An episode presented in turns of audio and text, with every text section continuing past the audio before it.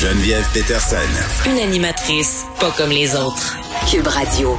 Parce qu'on est très, très fort sur les transitions à cette émission. On va continuer de parler de la faune et de la flore, mais on se, se déplace du côté de Longueuil. On quitte les îles Canaries, s'en va sur la rive sud de Montréal.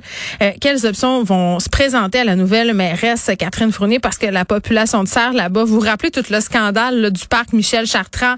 On avait voulu euh, abattre la moitié d'un cheptel de serre parce qu'il y en avait trop, ça nuisait euh, bon à l'écosystème là-bas, ça posait même des problèmes de sécurité. Tollé, là, les gens capotaient, fallait pas tuer des cerfs. Et là, euh, le, pro- le problème est en train de s'aggraver. Quelle surprise.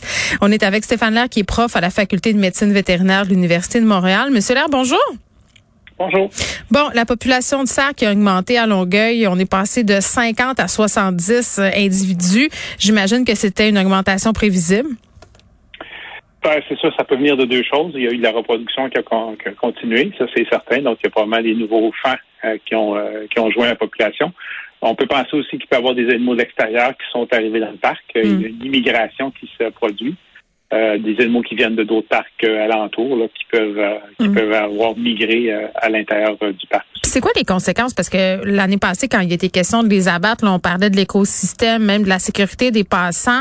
Euh, C'est quoi réellement que ça, que ça produit là, sur l'équilibre naturel?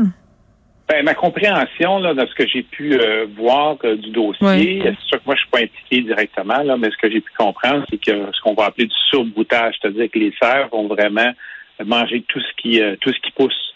Et Mm. ce faisant, ben ça va euh, ce qu'on peut à diminuer la biodiversité des plantes dans, la- dans l'écosystème. Puis ça, bien entendu, ça va avoir un impact sur tous les animaux qui vont vivre dans cet écosystème-là.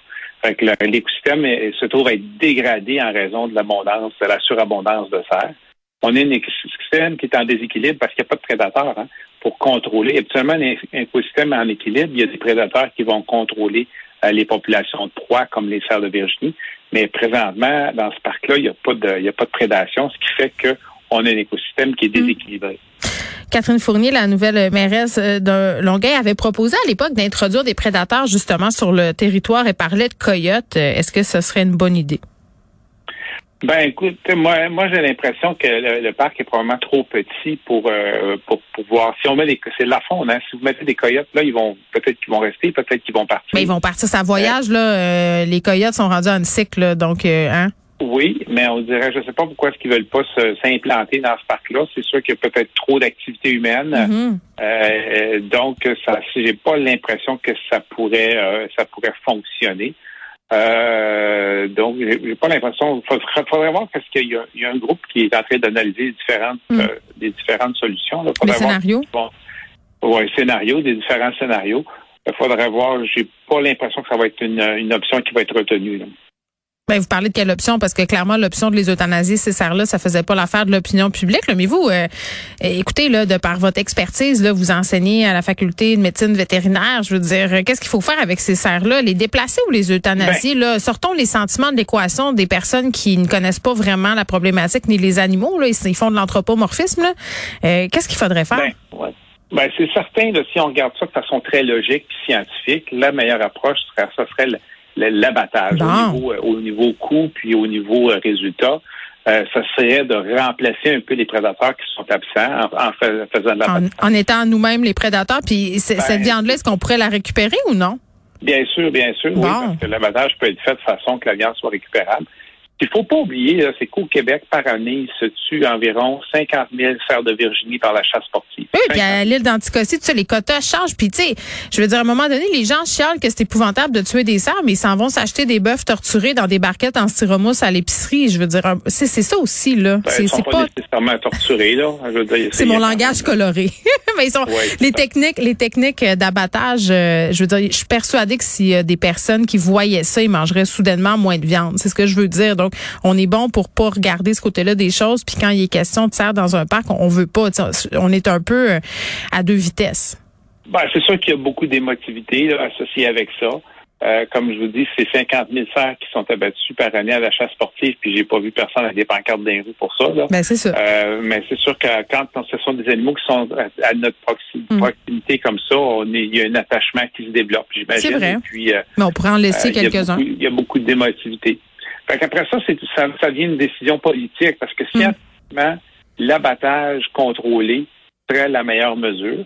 Après ça, ben, c'est sûr qu'il y, a le politique à voir là-dedans. Si euh, politiquement, c'est pas euh, acceptable ou le, niveau d'acceptabilité hmm. sociale n'est pas là, mais il faut essayer peut-être de voir s'il n'y a pas des alternatives à l'abattage. Les déplacer, est-ce que ça se peut? Ce, que différentes études, la, problématique des serres urbains, comme ça, c'est pas c'est pas seulement qu'à Longueuil qu'on voit ça. Hein. Il y a plusieurs euh, sites en Amérique du Nord où cette problématique-là existe. Et il y a différentes choses qui ont été essayées dans le passé. Le déplacement, habituellement, va être associé avec une mortalité quand même assez importante. Ça peut aller jusqu'à 80% des animaux dans la première année. Parce qu'on va mettre des, euh, animaux dans un environnement qu'ils ne connaissent pas. Euh, et puis, habituellement, il y a de la prédation. Très, très, très, très, faible. Mm. Taux de survie très, très faible. Donc, ça nous donne une espèce de bonne une bonne image, si on veut, ou mm. un, bon feeling, parce qu'on n'a pas, on pense ne pas avoir tué des animaux.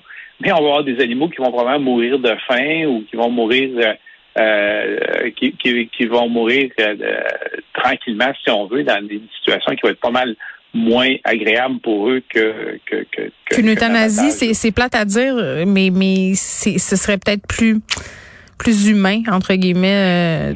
C'est plus humain, oui. L'euthanasie des animaux serait en fait, comme, comme vous dites, c'est plate à dire, mais c'est plus humain que les mettre dans un environnement qui sont pas familiers il y a à peu près 80, plus de 80% qui vont mourir dans la, première année. D'une longue agonie. des fois, pas, pas nécessairement agréables.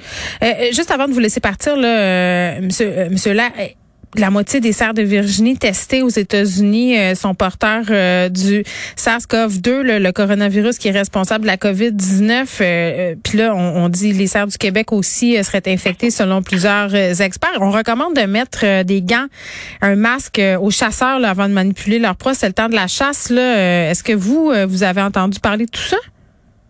Oui, en fait, les chiffres, il y a deux, deux chiffres qui, qui tournent. Là. Euh, il y a des chiffres de sérologie. Sérologie, c'est la présence d'anticorps chez l'animal. Ça veut dire qu'il y a eu une exposition. Ça ne veut pas nécessairement dire que le virus est présent à ce moment-là. C'est des anticorps. Ça, ça tourne autour de 40% dans le, maximum dans certaines études.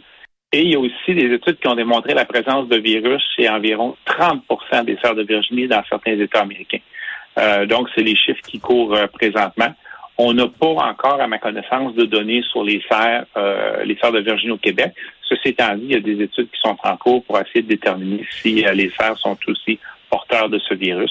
Virus qui ne semble pas causer de problème chez les serres.